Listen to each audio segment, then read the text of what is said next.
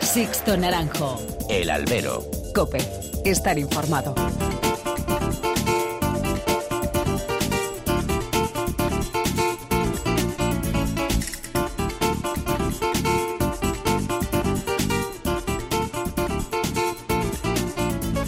¿Qué tal? Muy buenas. Bienvenidos a esta nueva emisión del Albero, a la cita con los toros que tenéis todas las semanas aquí, en cope.es. Han recibido un cordial saludo de quien nos habla de Sixto Naranjo en nombre de todo el equipo que realiza este programa.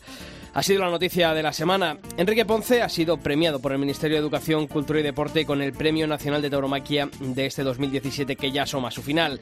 Los méritos contraídos durante esta última temporada, su amplia trayectoria y la proyección de la tauromaquia a través de su figura han sido los argumentos para que el jurado votase por unanimidad este premio nacional. Y sí, se trata de algo más que merecido. Enrique Ponce, con 27 años de alternativa, ha protagonizado un 2017 para enmarcar. Ha superado a todos sus compañeros desde su atalaya de figura, ajeno a modas o intereses espurios. El maestro de Chiva conquistaba su cuarta puerta grande en Madrid y conseguía triunfos memorables como los de Bilbao, la mágica faena de la noche cayendo sobre Málaga, el rabo de Murcia, Salamanca, Valladolid, Nimes. Un año de 10 para un torero de 10. La trayectoria de Ponce, por ser un torero de nuestra época, quizá le falta el pozo de la ausencia de los ruedos, que se antoja aún lejana. Un torero de una técnica privilegiada, de una estética bella y de una cabeza amueblada como pocos. Junto a un valor y un amor propio fuera de lo común, la tauromaquia del valenciano posiblemente no ha sido de una gran evolución artística, pero sí ha sido digno de alabar que haya sabido mantener su cartel y expectación a base de explotar sus bazas y argumentos para conquistar públicos y plaza. Por no hablar de haber sido la figura de las últimas décadas que no ha tenido empacho en torear la mayoría de encastes de nuestro campo bravo. Pero también hay que poner en valor y reconocer la gran aportación de Enrique Ponce para llevar la tauromaquia más allá del gueto y de nuestro micromundo. De ahí el mérito que ha sabido reconocer y destacar este Premio Nacional de Tauromaquia. Ponce ha sabido cultivar grandes amistades con personalidades de la política, la cultura, el deporte, del espectáculo para ser un embajador de la tauromaquia. Mientras sus compañeros en estos años de sombras y ataques han preferido no salir a la calle para defender la fiesta y rebatir las tesis antitaurinas, Enrique Ponce ha llevado al campo de la normalidad sus relaciones públicas con gente como Vargas Llosa, Plácido Domingo, Fernando Botero, el futbolista Raúl, Antonio Banderas, el golfista Sergio García, el periodista Ramón García. Un torero en la vida social de nuestro país. Y lo mejor de todo es que aún nos queda Ponce para rato. Comenzamos. Sixto Naranjo. El albero. Cope. Estar informado.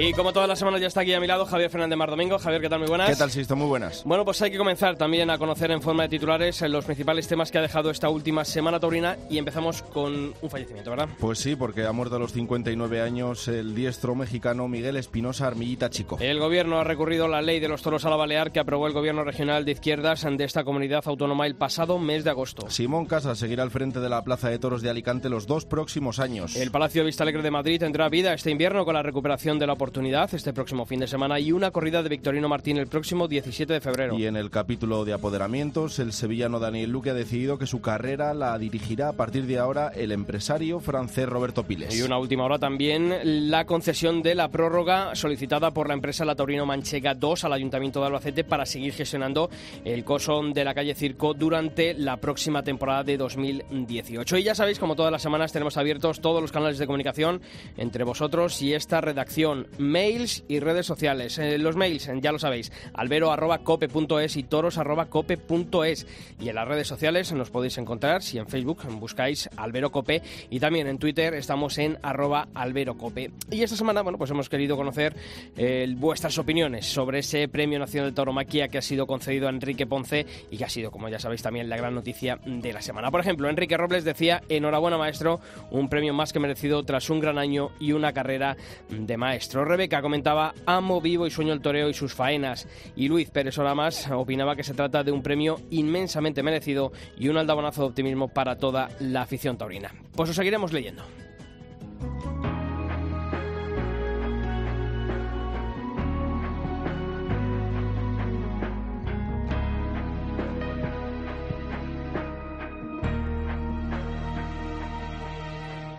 Paso por donde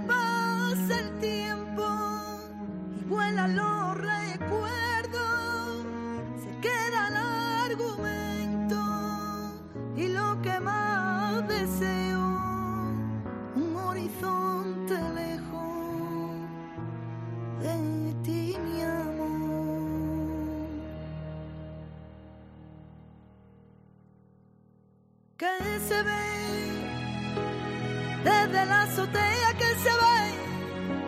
Si todo es tan pequeño, cuéntame que lo quiero ver. Que se ve. Si me encuentro perdida, ya lo ves. Bueno, Javier, eh, yo creo que hay que volver de nuevo a mirar al Campo Bravo. Pues sí. Después de unas semanitas Sí. que hemos tenido a novilleros, hemos tenido a toreros, a rejonadores, hay que volver yo creo que, que a mirar a, a nuestras ganaderías. Pues sí, porque ha sido un año bueno, ¿no? Yo creo, en cuanto hemos visto, en, sobre todo en las plazas importantes, yo creo que el nivel ganadero, eh, hemos visto muchos toros interesantes, muchas corridas interesantes, que quizás es lo que habíamos echado de menos en los últimos años, ¿no? Mm, Y yo creo que este año además han- hay varias ganaderías que, que se han destacado. Hablamos hace Sí. unas semanas con, con Jandilla, pero, pero hay otra que, que yo creo que se está disputando. Estamos todos ahí hablando de, de quién ha conseguido ¿no? ese centro ganadero de, Sí. de esta temporada, que es una ganadería que yo creo que, que lleva ya instalada muchos años en la cumbre Sí. y que está volviendo por sus fueros en estos últimos años. Una temporada tremenda y además una temporada muy larga, ¿eh? Que no es nada fácil. Muchísimos festejos y festejos de mucha nota y en plazas que, ojo, Muy importante. hay que verlas. Sí, sí. Hay que Y- verlas. Y, además que es un, el ganadero que tenemos ahora es un fiel oyente nuestro sí, que nos tiene controlados por la mañana, por la tarde, por la noche. Yo creo que eso, eso es bueno, que sea además oyente de, de la cadena luego. COPE. Álvaro Núñez, eh, propietario de Núñez del Cubillo, ¿qué tal? Muy buenas. Buenas tardes, encantado de escucharos. Sito. Igualmente, Encantado. Álvaro. Oye, mm, una temporada en la que yo creo que mm, si ha habido una nota predominante ha sido el de la regularidad, el de asumarse a las principales ferias, a las principales eh, plazas, como, como decía Javier, y mantener ese nivel y ese listón. Pues sí, la verdad es que, mm, bueno, hemos lidiado mucho y, y más de la camada en, en plazas de, de primera categoría, ¿no? Hemos ido dos tardes a Valencia, dos tardes a Sevilla, tres tardes a Madrid, en Pamplona, en Zaragoza, en muchas plazas de Francia y es ahí donde más está pues que los triunfos tengan regularidad y, nosotros casualmente este año, fíjate, son las plazas donde, sobre todo en Madrid, donde hemos tenido mucha regularidad. ¿Y cómo se hace para tener mm, tres corridas en Madrid? Porque fíjate, no solamente mm, dos durante San Isidro, como se, anunció por parte de- del empresario de Simón Casas a principio de, temporada, sino tener también eh, algo que también vosotros en vuestra casa era mm, a estos últimos años eran habitual, ¿no? Volver a la feria de otoño. Eh, tres eh, corridas para Madrid, eh, fruto de, bueno, pues de seleccionar un tipo de toro que sea eh, acorde a este tipo de, de plaza, supongo. Sí, nosotros le damos mm, también importancia al trapío a la hora de seleccionar, ¿no? Y después, eh, bueno, hemos conseguido un equilibrio bastante bueno entre que, que es un toro que es fino de hechura, eh, que tiene trapío y seriedad y al mismo tiempo, bueno, pues, un equilibrio en- entre ambas cosas, ¿no? Y lo que nos ha permitido lidiar en, en estas plazas y con resultados más que aceptables, ¿no? Oye, Álvaro, eh, si tiene que elegir Álvaro Núñez una, una plaza entre Sevilla y Madrid, ¿con cuál te quedas? Porque mm, nos da la sensación de que mm, en Sevilla se te quiere muchísimo, obviamente, has obtenido unos, unos éxitos tremendos. Y Madrid a mí me da la sensación como de que tú te picas con Madrid, porque en Madrid se te ha criticado mucho, pero nunca has dejado de apostar por Madrid. Fíjate, este año tres tardes te ha salido bien, te ha salido bien la apuesta. Eh, ¿con, con qué plaza te quedas tú de las dos? En Sevilla lo paso peor, para- para- paradójicamente, ¿no? Porque el público es muy respetuoso y, bueno, pues se te mide con mucha delicadeza, pero al mismo tiempo con mucha exigencia, ¿no? El público de Madrid, pues, eh, expresa mucho más sus sentimientos, ¿eh? Y, y bueno, es una plaza donde el triunfo es muy difícil en Madrid, eh, entonces, eh, bueno, se te exige paradójicamente menos que en Sevilla, donde el toro es más armónico, donde la gente es más proclive a ver torear bien, y cuando eso no sucede, pues la decepción es mucho mayor en Sevilla que en Madrid, ¿no? Como pasó este año el Domingo de Resurrección, ¿no? Porque es un público tan respetuoso, tan que va a ver torear, que, que le gusta un toro fino, en hechuras. Y Madrid, al ponerlo más difícil, pues en el momento que el resultado es bueno, pues la verdad que la satisfacción es casi mayor. ¿no? Álvaro, eh, hubo, hubo, un par de años, ahora dos, tres años, en el que, bueno, pues parecía que la ganadería de Núñez del Cubillo, por parte de las figuras, bueno, pues estaba siendo un poquito, no sé, olvidada. Eh, sin embargo, yo creo que ya la temporada pasada y sobre todo esta, yo creo que el, el, nivel está recuperado. ¿Dónde ha radicado el, bueno, pues la clave para, para volver por, bueno, pues por lo que estábamos acostumbrados a ver en Núñez del Cubillo? Es que esto de la selección de la bravura es complicado, primero porque es muy a largo plazo, está seleccionando ahí un producto que va a ser dentro de cinco años, ¿no? Y después porque también tiene muchas desviaciones, ¿no? Ves un animal que se comporta de determinada manera y los hijos se comportan de una manera casi opuesta, ¿no? Eh, o pronunciar o con una mucho más eh, exagerados los defectos que pudiera tener su padre, ¿no? Y entonces, bueno, pues eh, nosotros constantemente intentamos mejorar la selección, pero a su vez una de las maneras para corregir es pues dejarle lidiar muchos toros de sementales que te están dando mal, ¿no? Entonces tuvimos que coger varios sementales y enviarlos casi todos a las calles, ¿no? Y eso pues nos ha mm, facilitado volver a un poco al sitio que teníamos, ¿no? En cuanto a tener más regularidad, que la figura apueste más por nosotros, eh, y los toros mejores no, los toros mejores son fruto de la selección, pero evitar los malos ha sido fruto de una última selección a la hora de lidiar todo. Oye Álvaro, si de toda esta temporada que, que, estamos diciendo repleta de éxitos, si tuvieras que elegir una tarde, solo una, ¿con cuál te quedas? No, no sé si es porque es la última, ¿no? pero yo creo que la de Zaragoza fue una tarde maravillosa. ¿no? Mm. Yo creo que fue un poco el espectáculo que buscamos en cuanto a que la corrida tenía mucha seriedad, pero al mismo tiempo tuvo mucha movilidad, fue muy variada, hubo toros francamente buenos, otros menos buenos, pero que en manos de toreros buenos también eh, posibilitaron el espectáculo. Y yo creo que la tarde que vimos el, en el Pilar de Zaragoza, la última vez, fue una tarde inolvidable. ¿Y un toro? Por hilar, ir, ir hilando más fino. Bueno, yo creo que un toro me encantó, un toro de Ponce de Nimes, ¿no? Que le dio la vuelta al ruedo, que Ponce lo toreó fabulosamente, eh, un mano a mano con Sebastián Castellarán en, en la feria de la Vendimia, en la feria de la Vendimia en septiembre, y creo que reunió muchas de las cosas que buscamos, ¿no? Fue un toro que tuvo mucha cometividad, mucha clase, mucha profundidad y al mismo tiempo mucha viveza, ¿no? Y bueno, yo creo que ese toro para mí me, me, me resume un poco el toro que buscamos, ¿no? ¿Y mmm, cuáles son las características que en las que crees, Álvaro, que todavía el toro de Núñez del Cubillo puede mejorar, si es que tiene algún margen de mejora todavía? Bueno, tenemos que mejorar. Ha habido tardes que no han estado a la altura, ni mucho menos que se espera de nuestra ganadería, ¿no? Las dos del puerto, una de Huelva. Tenemos que regular, mejorar en regularidad. Tenemos que mejorar en seguridad en cuanto al manejo, porque después de otras tardes donde las corridas de toros no han sido malas, pero el espectáculo ha sido muy malo. Por ejemplo, el domingo de recepción en Sevilla. Entonces, el manejo es uno de los temas que, que hay días que lo que lo tenemos bien controlado y los toros se mueven muy bien y otros no tanto ¿eh? y después tiene que mejorar mucho en cuanto a la duración de los toros no muchos toros nuestros tienen muy buena forma de investir pero no duran lo que nos gustaría no en fin y estas cosas aunque parece que el toreo está quieto pero eh, los toreros van exigiendo cada vez más a las embestidas de los toros y hay que que tener muchas inquietudes, ¿no? ¿Y en qué aspectos piden esa exigencia de más los toreros a los toros? Pues piden un toro que a lo mejor no sea tan aparentemente bueno para el público, pero ellos sí le vean esas cualidades para poder hacer un toreo pues eh, eh, de más improvisación, más profundo, eh, dándole forma a la embestida y que al mismo tiempo tenga mucha cometividad esa embestida, que tenga cometividad, pero ellos vean el toro metido en la muleta, ¿no? De tal manera que el toro sorprenda al público porque no se lo espera y además sorprenda su profundidad, ¿no?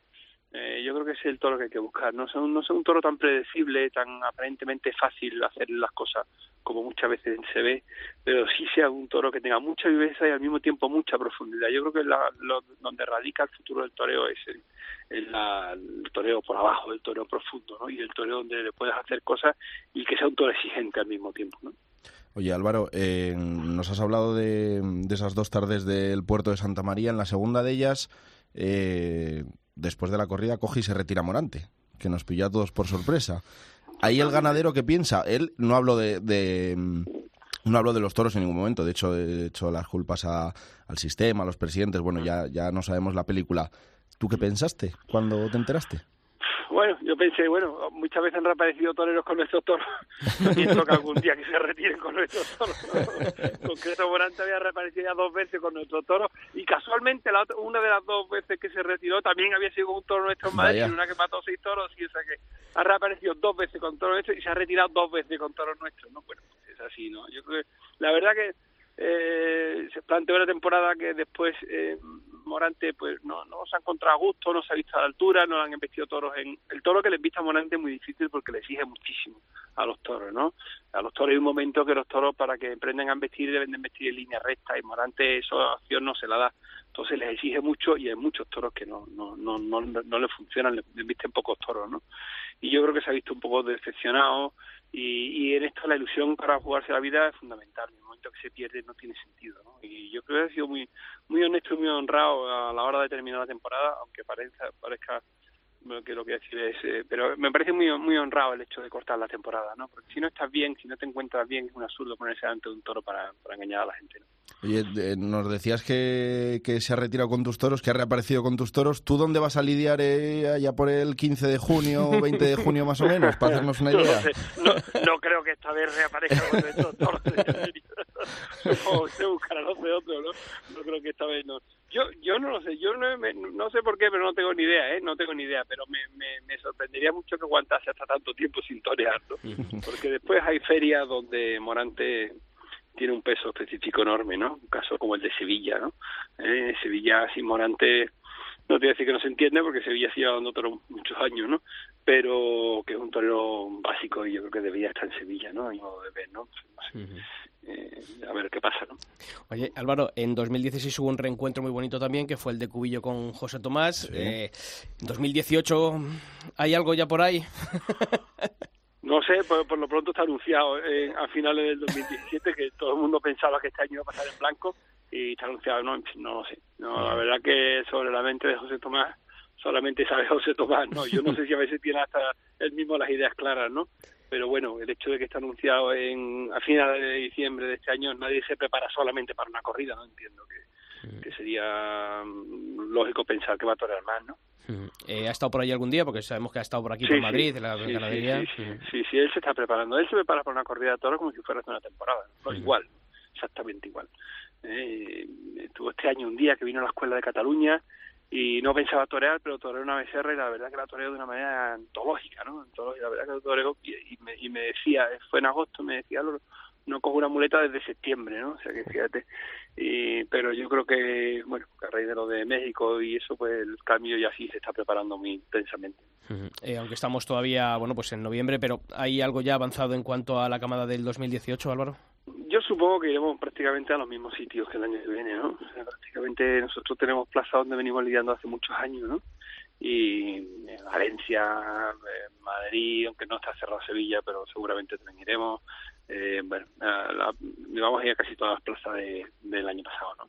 Son plazas Nimes, eh, Zaragoza, Jerez, eh, no creo que el puerto, pero a muchas iremos, ¿no? Afortunadamente. Pues Álvaro Núñez, en darte las gracias por, eh, como siempre, asomarte aquí a, a, estos micrófonos del albero de la cadena COPE, que sigas escuchando mucho la cadena COPE, que eso sí. es bueno. Pues yo soy copenauta, yo soy copenauta. Así nos gusta y desearte toda la suerte del mundo para la próxima temporada. Muchísimas gracias, un fuerte abrazo y gracias por el trabajo que hacéis. Un fuerte abrazo. Un fuerte abrazo. Sixto Naranjo. El albero. COPE. Estar informado.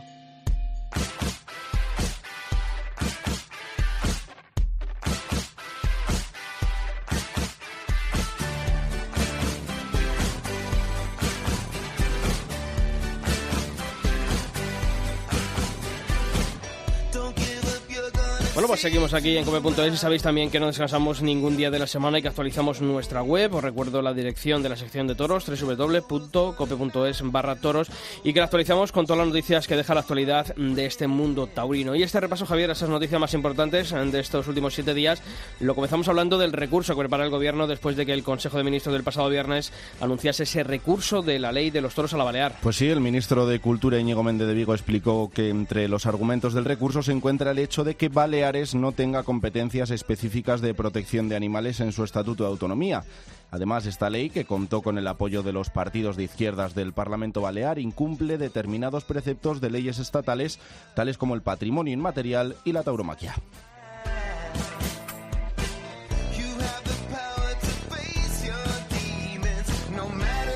Y en Alicante, la UT de Simón Casas y Toros del Mediterráneo ha sido prorrogada para los dos próximos años al frente de la gestión del coso de la ciudad levantina. Sí, el Partido Socialista en el Ayuntamiento de Alicante ha aprobado la prórroga de dos años para la gestión y explotación de la Plaza de Toros de la ciudad en una Junta de Gobierno extraordinaria a pesar de la oposición de Guaniar Alicante ex socio de gobierno de los socialistas, la empresa ha querido agradecer la confianza del consistorio alicantino por esta prórroga. Y una buena noticia para el mundo de los toros en general y para los aficionados madrileños en particular, y es que el Palacio de Vista Alegre va a tener vida durante este invierno. Buena noticia, sin duda. La empresa Plaza 1, con la colaboración del Centro de Asuntos Taurinos, organiza durante el viernes y sábado dos clases prácticas con entrada gratuita en las que van a intervenir 12 alumnos de distintas escuelas taurinas de España. El domingo, a las 12 del mediodía, los tres novilleros más destacados se jugarán el certamen ante Herales de Guadajira. Y la empresa Tauromoción ha renovado un año más en Vista Alegre para organizar el próximo 17 de febrero una nueva edición de la corrida de invierno. Este festejo, además, va a servir de homenaje al ganadero victorino Martín Andrés, fallecido recientemente, y por ello se va a lidiar en ese festejo una corrida de toros de su ganadería.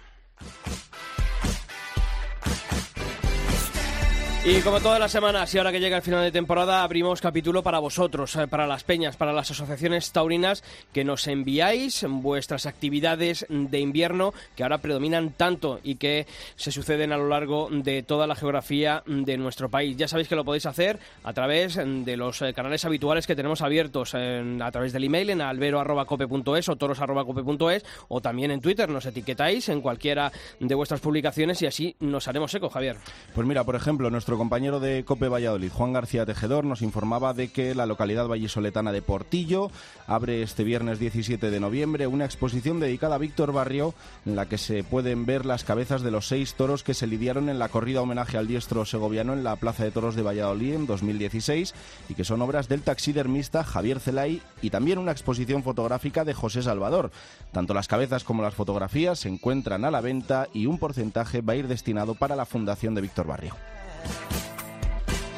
Y desde el Club Taurino Logroñés nos hacía llegar el programa de sus 41 jornadas taurinas que comenzaron este pasado viernes y que continúan este viernes 17 con el ganadero Luis Algarra como protagonista. Estas jornadas concluyen el viernes 24 con la presencia de Pepe Moral y de su apoderado Enrique Peña. Pues ya sabéis, arroba, perdón, albero arroba cope.es o toros arroba cope.es y los hacéis a través del email. Y si no, si nos queréis hacer llegar vuestras actividades de vuestras peñas, de vuestras asociaciones taurinas también en nuestro Twitter, arroba alberocope, y nosotros nos haremos eco durante todas las semanas de este invierno aquí, en esta sección que abrimos para vosotros. Sixto Naranjo. El albero. Cope. Estar informado.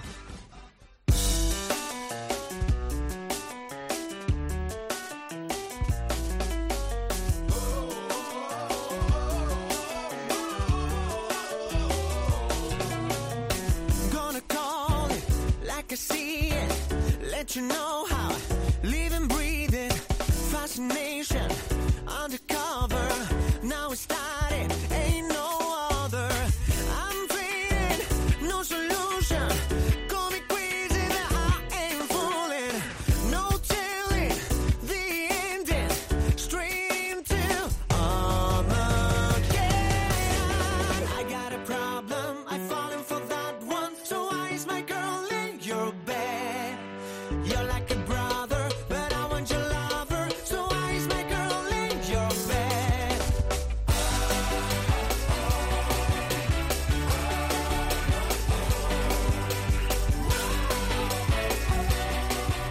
hablado con un eh, ganadero, pero también queremos eh, hablar en esta ocasión y para continuar aquí en, en el albero con, con un torero. Es, eh, es época de, bueno, pues de rupturas, de acuerdos de apoderamientos, ¿verdad, Javier? Porque si no, esto es ahora mismo es la, la salsa que, te- que tenemos en cuanto a las noticias taurinas. Sí, hombre, el mercado de fichajes de los toros, que también lo hay, que también lo hay. Además, Esto no es solo del fútbol. El que quiera consultar y conocer todas las rupturas, todos los acuerdos, en nuestra web, en cope.es barra toros, ahí tenéis constantemente una noticia en uno de los módulos con la con ese mercado, ese mercado invernal en la que podéis consultar, eh, bueno, pues cómo va la bolsa de, del toreo. Oye, hay un torero que, que ha cambiado ahora mismo de, de apoderado y yo creo que es una de las grandes esperanzas para, para este próximo 2018. ¿eh? Pues sí, ya lo apuntó de novillero, lo ha apuntado también de matador de toros y yo creo que tiene que ser uno de los nombres propios de, de las próximas temporadas, sobre todo de esa jornada de jóvenes de la que tanto hablamos y que tanto demandamos que tienen que entrar en todas las grandes ferias, pues yo creo que su nombre tiene que estar ahí y va a estar seguro.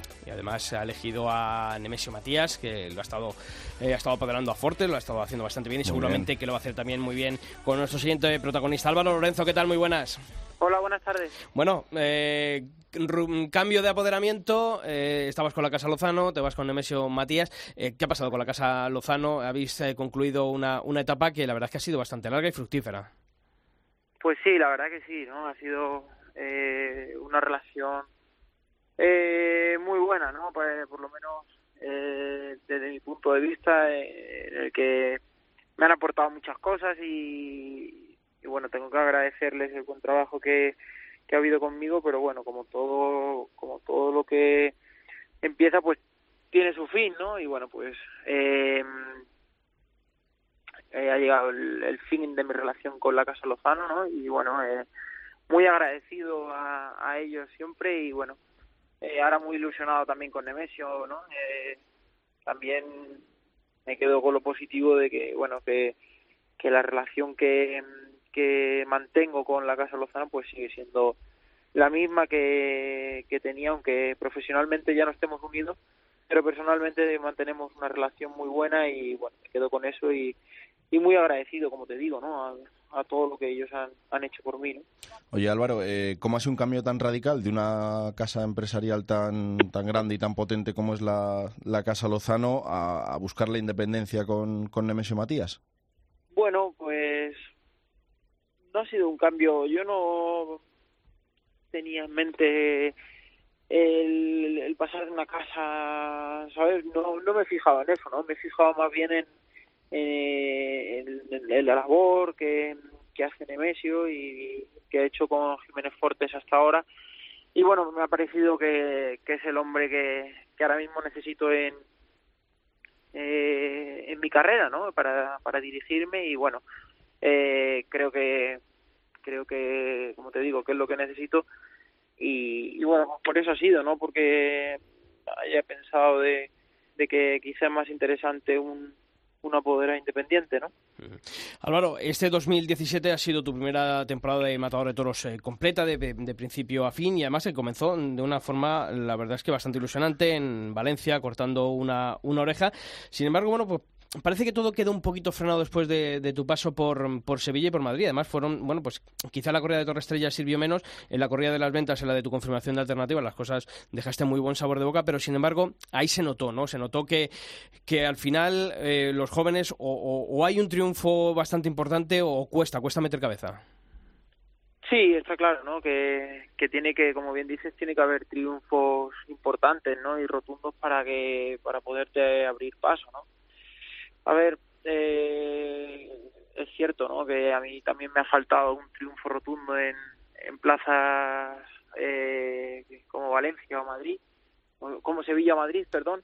Pero bueno, eh, también es cierto que, bueno, que en otras muchas, pues, eh, he podido triunfar, ¿no? Y, pero bueno, como te digo, es muy importante que haya un triunfo muy rotundo para, para abrir para abrirte paso, ¿no? Y, bueno, eh, llegará, ¿no? Todo llegará eh, y bueno, esta temporada quizá no ha llegado el triunfo ese rotundo que que eh, tanta falta me hace, pero estoy seguro que que bueno, que antes o después pues llegará.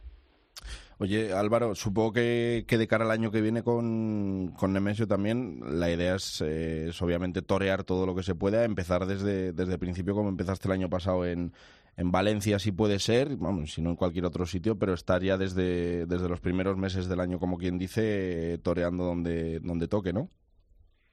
Sí, así es, ¿no? La idea es torear lo máximo posible y, y bueno, eso es lo que lo que hemos hablado, ¿no? Nemes y yo y, y bueno, se intentará intentaremos empezar en Valencia y bueno, a partir de ahí pues ya ir ganando eh, tarde tarde los contratos, ¿no? Para que para poder ir, ir entrando en ferias que, que bueno, que son las que te las que te posibilitan ¿no? el, ganarte más contratos. ¿no? Y supongo que, Álvaro, eh, lo que es el invierno, bueno, pues preparación, eh, preparación, preparación y más preparación, ¿verdad? Sí, como, como siempre ha sido, ¿no? Eh, creo que los inviernos son muy importantes para, para los toreros y, bueno, pues eh, yo soy consciente de ello y, bueno, pues eh, me gusta, ¿no? Prepararme en el invierno y lo disfruto y, bueno, pues como no puede ser de otra manera, pues, pues este, este, invierno intentaré echar un invierno importante ¿no? de preparación para llegar lo más preparado posible a la temporada. Eh, ¿En qué te gustaría bueno pues mejorar, dar una vueltecita de tuerca a tu tauromaquia en lo que es este invierno o la temporada que viene? ¿Dónde crees que, puede estar ese margen de mejora todavía de Álvaro Lorenzo? Bueno, pues ahora mismo para mí lo más importante es la, espada, ¿no? que quizás me, me de, de algunos triunfos esta temporada, pero, pero bueno, eh, quizá es lo más lo que más me preocupa ahora mismo y bueno eh, seguir mejorando en todo no creo que, es importante seguir mejorando mejorando todo y ir cada día siendo mejor torero y bueno pues eso es lo que me preocupa a mí en estos momentos, ¿no? Pues Álvaro Lorenzo, a machacarse muchísimo y toda la suerte del mundo para la próxima temporada de 2018 y también toda la suerte también del mundo a Nemesio Matías para, para esta nueva aventura que comentáis, comencéis juntos, ¿de acuerdo? Muy bien, pues muchas gracias. A ti, Álvaro, un abrazo. Venga, un abrazo. Sixto Naranjo. El albero. Cope. Estar informado.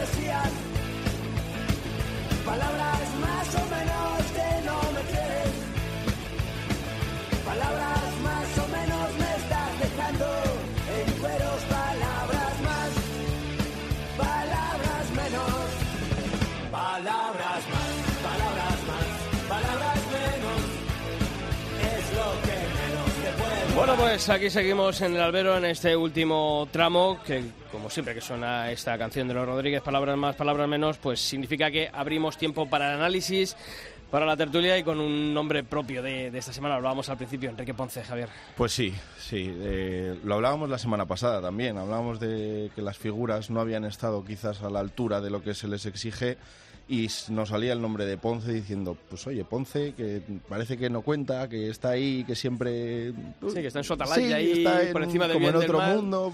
Una y, este año. y resulta que Ponce este año ha estado cumbre, como casi todos, si es que ya no es noticia, es lo, es lo, es lo verdaderamente importante de este, de este torero. ¿no? Muy merecido ese premio nacional. Muy, muy merecido, sobre todo por lo que decías tú en la entrada, porque es un embajador de la tauromaquia espectacular hablas con Ponce, la defiende como nadie, se relaciona con, con la sociedad española, con la alta sociedad, con, con Vargas Llosa, como decías, con, con políticos, con empresarios, con, con, todo tipo de gente y yo creo que es nuestro embajador mm, el mejor que tenemos seguramente. De dentro del mundo del toro yo creo que el mejor embajador que tenemos. Yo creo que los méritos eh, contraídos para este premio nacional de tauromaquia han sido la verdad es que mm, los mejor elegidos tanto lo que ha sido el año la trayectoria y, esa imagen que proyecta del, mundo de los toros hacia el exterior no que muchas veces nos miramos al ombligo y, mm. finalmente también hace muchísimo no al nivel de imagen de la tauromaquia que,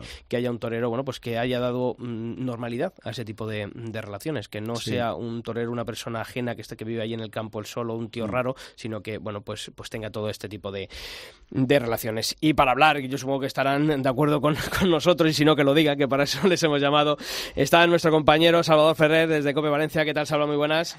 ¿Qué tal, Sisto, Javier? Muy buenas. Y también está al otro lado del teléfono Juan García Tejedor desde Cope Valladolid. Juan, ¿qué tal? Muy buenas. Hola, ¿qué tal amigos? Bueno, pues eh, estábamos hablando, ¿no? Aquí eh, Javier y yo. Eh, Salva, Valenciano, ¿qué te voy a decir? Salva yo creo que no está de acuerdo con el premio. bueno, básicamente apuntalar, ¿no? Lo que acabáis de lo que acabáis de decir de Enrique, ¿no? La verdad es que es curioso, ¿no? Porque se agotan los adjetivos, eh, hace, bueno, antes de nacer su primera hija, dijo que venía la retirada bajo el brazo. Y el caso es que Enrique, yo recuerdo, fíjate, recuerdo una entrevista que no me la dio a mí, y la verdad es que no lo cito porque no me acuerdo, dijo, es que estoy con el agua por los tobillos. Y es que esa es la sensación que después de casi 30 años de alternativa da Enrique Ponce, ¿no? De que torea en todas partes, dos tardes en Valencia, dos en Bilbao, va a Madrid, eh, va a Málaga, está en todas partes, sustituye si hay que sustituir, torea con todo el mundo, torea con, con, con, apoderados. Eh, me viene a la cabeza no un argumento de, un artículo que decía, y es verdad, ¿no? que Cayetano ha toreado con Curro Vázquez y con, o sea, que Ponce ha toreado con Curro Vázquez y con Cayetano, con Cepeda y con Pereira, con Roberto Domínguez y con el Juli, con todo el mundo, ¿no? Y en todas las plazas y en todas las latitudes, y es un caso, ¿no? Simplemente apuntar a lo que habéis dicho. Juan. Bueno, pues es que es volver a hablar y decir lo mismo, ¿no? Eh, que vamos a hablar de Ponce, que vamos a decir de su maestría dentro y fuera de los ruedos. Y sobre todo yo creo que es muy importante que bueno pues que el Ministerio de Cultura en este caso reconozcan en plena en pleno apogeo y sobre todo eh, bueno pues en una persona en activo pero totalmente en activo pues estos premios pues en este caso premio nacional de tauromaquia no porque claro siempre como que son póstumos o casi póstumos uh -huh. o, o muy justito antes de que la persona pues eh, que se sepa que tiene una enfermedad que tiene bueno pues ese malestar último no que, que, que le lleve que le lleve para otro lado sí, creo que es la mejor manera de reivindicar también nuestra fiesta, ¿no? Eh, con una persona que, bueno, en este caso ha sido Ponce, pero que hoy por hoy eh, pueden ser muchos, pero yo me quedo además de Ponce, mmm, aparte de todo, con lo que está haciendo para y por la, por la tauromaquia, ¿no? En unos momentos difíciles y bueno, pues que ahí está el maestro de Chiva y, bueno, pues eh, él y toda su familia y toda la gente que le acompaña ¿no? profesionalmente, que creo que pueden ser un ejemplo para, para este mundo de los toros. Y es lo que, eh, Javier, lo decíamos y lo, lo, lo, lo remarcabas tú, eh, si miramos a, a épocas eh, pasadas, que yo no digo ni que sean mejores ni que sean peores, pero los toreros eran parte esencial de, de, la vida social de nuestro país mm. y, y, y, por eso de ahí la visibilidad que tenía la fiesta de los toros. Yo no diga Siempre que tengan que estar eh, de fiesta o que tengan que estar, pero sí que es verdad que hay que saber granjearse ciertas amistades y yo creo que Enrique Ponce ha tenido ese mérito, ¿no? El, el sí. que haya estado ahí y sobre todo que se vea, bueno, pues mientras eh, otros toreros, bueno, pues eh, las actuales figuras, los, esa generación de, de, bueno, pues de los Juli, quizá Manzanares un poquito menos, ha estado un poquito, está más en la línea de, de Enrique sí. Ponce, pero lo, lo, los Pereira, eh, no hablemos ya de José Tomás, que, que o sea, por, por, no salir no habla, ¿no? Pero, pero, es verdad que es otro concepto, ¿no? Y yo creo sí. que es, es, positivo para la fiesta eh, que los toreros formen parte de la vida social de nuestro país. Sí, hay que diferenciar entre estar metido en la vida social de nuestro país y salir en las revistas del corazón, ¿eh? Que igual hay alguno que escucha y dice, no, eh, no, bueno, tal. Pero no, Ponce es un tío que, está, que es lo que decíamos, está relacionado eh, con, con gente de todo tipo, está relacionado con yo creo que guarda una fenomenal relación con, con, futbolistas, con políticos, con escritores, con cineastas, con artistas de, de, de, todo tipo. Y además es que yo creo que es un hombre al que se le tiene un respeto extraordinario desde todos esos puntos. Eh, yo creo que el propio ministro de Cultura, Íñigo Méndez de Vigo, mmm, me extraña que tenga el respeto que guarda a Ponce, porque yo le escuchaba hablar de Enrique Ponce, al ministro de Cultura, y en, algunos actos se le ha preguntado por toreros y tal, y, le salta la boca Enrique Ponce. Yo creo que le guarda un respeto tremendo, que probablemente no guarde a ningún otro torero, y sabiendo que es un gran aficionado a la tauromaquia, ¿no? Estoy pensando, estoy pensando, por ejemplo, ¿no? Eh, Enrique es amigo de Fernando Botero, mmm, habla mm. a menudo con Vargas Llosa, con quien ha toreado en su casa, es amigo de Millato Vico de Raúl, cuando juega golf se hace fotos con Sergio García, mm. quiero decir, es un Con Antonio Banderas, hemos visto ahora en, en rodajes, con o Julio Iglesias. Cierto, o sea... cierto, cierto, cierto, es un personaje poliédrico, ¿no? Y que de alguna manera, oye, lo estáis bordando, ¿no? Y yo lo, yo lo, lo, lo, lo apunto también, ¿no? Es decir, es que es conjugar un poco, oye, la, la grandeza de, del, del torero, del artista, con la sociedad, ¿no? Porque, oye, eh, oye, José Tomás también es otro torero con Serrat, con Sabina, con, con muchos artistas, ¿no? Pero está como más oculto, ¿no? Parece que sea impermeable y el caso de Enrique es todo lo contrario, es más franco, es más abierto, es más comunicativo, es también más próximo porque le llama a cualquiera y le coge el teléfono y le hace una entrevista, que si en ese sentido es de la, de la vieja guardia, ¿no? Y yo Listo, yo supongo que tú lo, lo, compartes conmigo, ¿no? Pero el caso de toreros como Espartaco, Joselito, Ortega Cano, Enrique Ponce, César Rincón, son yo creo que de otra generación, ¿no? De la generación del estar abiertos, del atender a la prensa, de saber de la importancia de que la fiesta esté en el candelero y los toreros modernos es como que están más escondidos y solo van a lo que les interesa, oye, no me llames, eh, no sé, es un, es un tema complejo, pero desde luego Enrique representa lo que ha sido toda la vida el torero, toda la vida de Dios, ¿no? De Manolete, de Joselito, de Belmonte, de Camino y de los grandes toreros. Y, y yo creo que además es una cosa, el público tiene que conocer a sus mitos. Tienen que, ser, tienen que ser mitos, pero también bajar al, al suelo, ¿no? Y, eso le pasa a Enrique Ponce. A Enrique Ponce lo que, lo que dices tú, que, que le ves y le puedes eh, tocar y pellizcar, y sabes que, está ahí, ¿no? Y, y, y, sabe lo que siente, lo transmite él, y eso hace que el aficionado tenga esa empatía que tiene con Enrique Ponce, que es, es verdad. Mira, yo, Acabas de decir una cosa muy importante ahora, ¿no? El tema del mito. ¿Por qué el deporte tiene que tener un mito? Llámese Nadal, llámese Hermanos Gasol. ¿Por qué cada deporte específico tiene que tener un mito? pues hasta hace muy poquito Raúl, ¿no? Eh, hablo de deportistas españoles siempre, ¿no? Eh, bueno, pues Iker Casillas, un representante, ¿no? Que tenía de cara, pues a, a, asunto social del que hablamos, ¿no? ¿Por qué el toreo no? O sea, el toreo siempre ha sido, pues, como premios, pues, a, artistas, a, bueno, pues, al reconocimiento de una temporada, el reconocimiento a los aficionados, ¿no? Pero no es el reconocimiento generalizado en este caso creo que, bueno, de un ministerio que es el que soporta este premio, pero bueno, de, de toda España, ¿no? Y, de, y sobre todo de cualquier otro eh, espectáculo, ¿no? Como puede ser el teatro, como puede ser eh, el deporte, como puede ser, pues, 50.000 cosas. Y luego, además, yo creo que eso se tenía que trasladar, en este caso, pues, a las comunidades autónomas, ¿no? No te voy a decir que eh, se dé por comunidades autónomas a un, a un torero eh, un premio. Pero, por ejemplo, esta, esta semana pasada, también aquí en Castilla y León, se ha fallado el, el, premio de, de, tauromaquia de Castilla y León y se ha dado a Montalvo, a Juan Ignacio Pérez Tabernero, pero se ha dado también el reconocimiento al campo charro, ¿no? Es un poco la cabeza visible. Eh, creo que estas cosas se deben hacer más para conocer nuestro mundo, el mundo de los toros, y sobre todo pues para acallar esas voces que hoy por hoy pues intentan que esto se acabe. Mm, desde luego. Mira, yo quería decir, el, habéis estado hablando antes, eh, decía Salva y decías tú, Sixto, que Enrique Ponce además lo bueno que tiene es que, es que baja al barro, ¿no? Es que mm, le coge el teléfono a cualquiera. Mira, yo voy a poner un ejemplo. El año pasado en la presentación de, de los carteles de San Isidro, en esa macrogala que, que organizó Simón Casas, que fue gente de todo tipo, de, de la cultura, de la sociedad española, etcétera.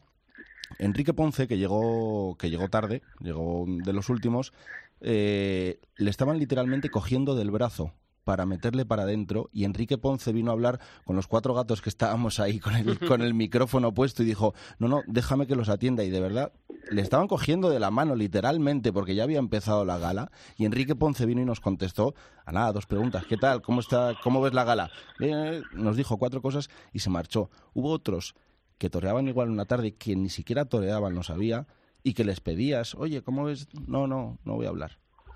Y eso sobre todo luego pues se traslada a la plaza, porque es que no rehuye una fotografía con un niño. Nunca. Incluso cuando termina después de una corrida de toros, antes de meterse en la furgoneta, que parece que son herméticos los, los toreros, que parece que llevan su guardia pretoriana alrededor, que yo entiendo que están cansados, que han hecho un gran esfuerzo, pero que es que se deben a la afición, se deben a la afición. Y Ponce yo creo que es ese estandarte que, bueno, que capitanea sobre todo que no rehuya nada en lo que acaba de decir tú a la prensa, pero todavía es más difícil con el, con el pueblo fiel, como se dice vulgarmente, ¿no? Con, con esa gente que quiere hacerse una foto después de, de, haber visto cortar dos orejas o, o bueno, o, de no hacer nada en una plaza. Y, pero yo creo que eso es muy importante. Y ¿eh? luego, eh, hombre, un poco más en lo artístico, ¿no? En, eso es otro mérito que mm, en el que ha hecho hincapié el Ministerio de, de Cultura para la, concesión de, de ese Premio Nacional de Tauromaquia es la trayectoria de Ponce Y yo creo que muchas veces nos pasa una cosa, y es que no tenemos el, el pozo de, de esa visión histórica de un torero al que tenemos en activo. Yo creo que, que eso todavía no le está haciendo eh, la verdadera justicia que yo creo que aun reconociéndole cosas importantes, eh, si este torero hubiese parado hace Sí. dos, tres años, eh, ahora Sí. mismo sería, mm, yo creo que muchísimo más todavía de lo que es. Si Ponce se hubiera retirado con 20 años de alternativa, que ya son, o sea, hace 7 años, eh, bueno, estaríamos la mitad de nosotros esperando a que se publicaran libros sobre lo que había hecho esos 20 años y la otra mitad pidiendo que volviera, porque estábamos faltos de alguien como Enrique Ponce. Esa, esa es una gran reflexión, Sixto, porque Enrique Ponce es una leyenda del toreo, como lo son varios de los toreros que están en la actualidad, ¿no? Y, y eso pasa desgraciadamente con el paso del tiempo, ¿no? Es el tiempo el que a veces eh, pone a los toreros en situación, oye, pues mira, pues eh, ha habido cuatro, cuatro o cinco consentidos en la México, ¿no? Que han sido Manolete, eh, Camino, Capea, Ponce y ahora posiblemente también el Juli, ¿no? Oye, pues los tenemos en vida. Yo hace poco escribí un artículo que hacía referencia a eso, ¿no? A la suerte que tenemos los aficionados de esta generación de ver al mejor torero francés que es Castella, de, de haber vivido los momentos de la mejor mujer torero que ha sido Cristina Sánchez, del mejor torero peruano que es Roca Rey, del mejor torero colombiano y posiblemente de la historia de Hispanoamérica que ha sido César Rincón, eh, no sé, y, y muchísimos, ¿no? Muchísimos más, más atributos, el caso de Victorino Martín, por poner el- la lanza desde el punto de vista ganadero, y Ponce está ahí, ¿no? En la, en la historia, en la leyenda grandiosa de toda la historia del toreo. Lo que pasa es que como lo vivimos, parece que, que sea de menos, ¿no? Yo estoy convencido que dentro de 50, 60, 70 años dirán las barbaridades que le hizo Ponce a un toro y que le hizo Ponce durante 30 años. Yo recuerdo una entrevista con él que me decía, a veces cierro los ojos y veo todo lo que he hecho como una nebulosa, ¿no? Porque ni él mismo sabe todo lo que ha hecho. Te empiezas a ver indultos, alternativas, rabos, eh, grandes faenas, puertas grandes, y es que te vuelves loco, es que no hay manera, no hay manera de cotejar solo estadísticamente Sí, la grandeza de Es que, es que son 27 años al máximo nivel, ¿eh? No unos años bien y otros... Es que son 27 años al máximo nivel. y las dificultades, porque ahí lo tenéis, por ejemplo, con, con José Tomás, ¿no? Es un torero que por, por, por todo el mundo sabido, ¿no? Que no se acartela con José Tomás. Y ahora, por ejemplo, ha surgido lo del terremoto de México. Y él, el día 12 no va a estar, pero va a estar el día 4. Acordaros aquí en Valladolid, en el homenaje a Víctor Barrio, en esa Sí, no, eso, eso es otra, otra cuestión que, que, que Claro. sí- que hay que valorarle, que siempre que ha habido Claro. una, una cuestión eh, benéfica, solidaria, ahí está Don Ahí Ponce. está. Casi Ahí está. 400 festivales en su carrera, ¿eh? Un Mm. año, Claro. más de un año dedicado a festivales, casi Y es, 400. es la cara amable del toreo, porque ahora mm, que se ha muerto pues uno de los Armillita, ¿no? Eh, había estado en el entierro, en el funeral. Han corrido las fotos de tentaderos, de tardes con él. O sea, es que es una persona que lleva un mundo en esta profesión, un mundo, desde que empezó de novilleros sin caballos hasta hoy en día. Y otro tema que también quiero quiero deciros, eh, quiero comentaros, hemos puesto el listón muy alto, ¿eh? A ver en años sucesivos este premio nacional a quién También porque es hemos puesto el listón muy alto, ¿eh? Sí, sí. Oye, y ahora yo voy a lanzar también una, una reflexión para, para el debate, a lo mejor para, para la polémica. Lo decía también en, en el editorial. Yo creo que ha sido un torero en lo artístico que quizás no haya sido mm, uno de esos toreros que haya, bueno, pues haya pasado por varias fases en cuanto a su tauromaquia. Yo creo que ha sido una tauromaquia muy constante. Yo creo que mm, de esa mm, de ese de ese Enrique Ponce que conquistaba pues al, al año siguiente de su alternativa la primera puerta grande en las ventas en una corrida de, de beneficencia eh, al Enrique, Pon- eh, Enrique Ponce actual eh, no ha habido a lo mejor, bueno, pues como podemos ver toreros de la actualidad, ¿no? Pues eh, José Tomás, yo, lo he visto etapas, eh, bueno, pues cuando le dio más por Manolete, en Mm. esa primera etapa de una pureza eh, extrema. Un Julián López el Juli que también ha, ha tenido sus, sus vaivenes artísticos, su evolución eh, pues también artística y de, y de su toreo. Un José María Manzanares que también ha crecido muchísimo en los últimos años. Pero Enrique Ponce le he visto siempre en esa media tan alta que muchas veces dices, mm, yo fijaros Sí. por decir una, una cuestión, una tarde en la que cuando mejor le he visto torear a la izquierda, pues con la izquierda, y le he visto esa evolución de decir, joder, pero es que estoy hablando de Enrique Ponce con 27 años, ha sido este año en Málaga, en esa corrida picasiana, eh, en la que a mí mm, ha sido la vez que mejor he visto torear a Enrique Ponce con la mano izquierda. Pero sin embargo, yo digo, ha sido un torero, lineal, entiéndame, se ve bien, no, no como menosprecio a él, sino porque ha sido un torero que, que siempre ha tenido esa media tan alta en la que a lo mejor la evolución eh, ha sido menos evidente. Y puede que le haya hecho daño también eso, ¿eh? Porque yo creo que hay, que hay gente que, que de Ponce mm, ha dicho en algunos momentos, vamos, creo no, sé que ha habido gente que lo ha dicho, eh, es que Ponce siempre hace lo mismo. Y es que tienen razón, pero cuando un tío hace lo mismo durante 27 años y lo hace tan bien, igual a los 27 años de alternativa ya te das cuenta de lo complicado y, que es hacerlo. y algo habrá cuando llega al público. Claro. Que no le sigue aburriendo. Claro. Sí, es es una gran reflexión, Sixto, y yo la comparto también, ¿no? Es verdad que si analizas el caso de Juli, de Joselito, de Orgacano, que Sí, sí. incluso al principio ponían banderías, Ponce ha siempre sido muy fiel a un clasicismo, yo diría que, que cada vez más depurado, ¿no? Él siempre, eh, yo creo que las fuentes en las que ha bebido Ponce ha sido Manzanares Padre, José Fuentes, eh, Ordóñez, el clasicismo, ¿no? Y, y cada vez eh, se, se- se- como, que, como que lo depura más, como que refina más ese clasicismo y evidentemente también deja paso a la inventiva, ¿no? Con la poncina y cada vez riza más el rizo y aprende de todo el mundo y es una esponja y convive con Javier Conde y bueno, pues también coge cosas de Conde, pero en definitiva, y estoy de acuerdo, ¿no? Es un torero que ha sido siempre fiel a un tronco, fiel a, un- a una a una, una a una cátedra no del toreo en este caso del clasicismo y eso todavía le da todavía más mérito no porque nu- nunca ha sido un torero populista nunca ha sido un torero que haya especialmente llevado gente a la plaza pero si nos ponemos a contar las tardes que ha toreado Ponce en todas las ferias a plaza llena, a lo mejor estamos hablando del torero más taquillero de la historia. No en el sentido de llevar gente una tarde, el caso de José Tomás, o de, oye, o de colapsar unas taquillas, pero sí el del gota a gota y el de feria a feria, el de año a año estar siempre ahí. Hmm, No, que nunca ha aburrido y por eso la gente ha seguido yendo a las plazas a verle y se le ha rendido, como por ejemplo este año pasó en Madrid, Mm. que yo me parece que fue la crónica que dije, quién ha visto y quién, ha eh, y quién ve a la afición de Madrid, Enrique Ponce, ese Sí. matrimonio, esa comunión que hubo en esta última feria de San Isidro, que, que- que finalmente tuvo la consecuencia de esa cuarta puerta grande en la plaza de toros de las ventas. Y además yo creo que lo mejor de todo esto es que queda Ponce para rato. Eso te iba a decir, que ¿cuántos años quedan de Ponce? Pues es que hasta, hasta que él quiera. si Es que hasta que él así, quiere, o es que da la sensación de que va a ser hasta que él quiera, claro.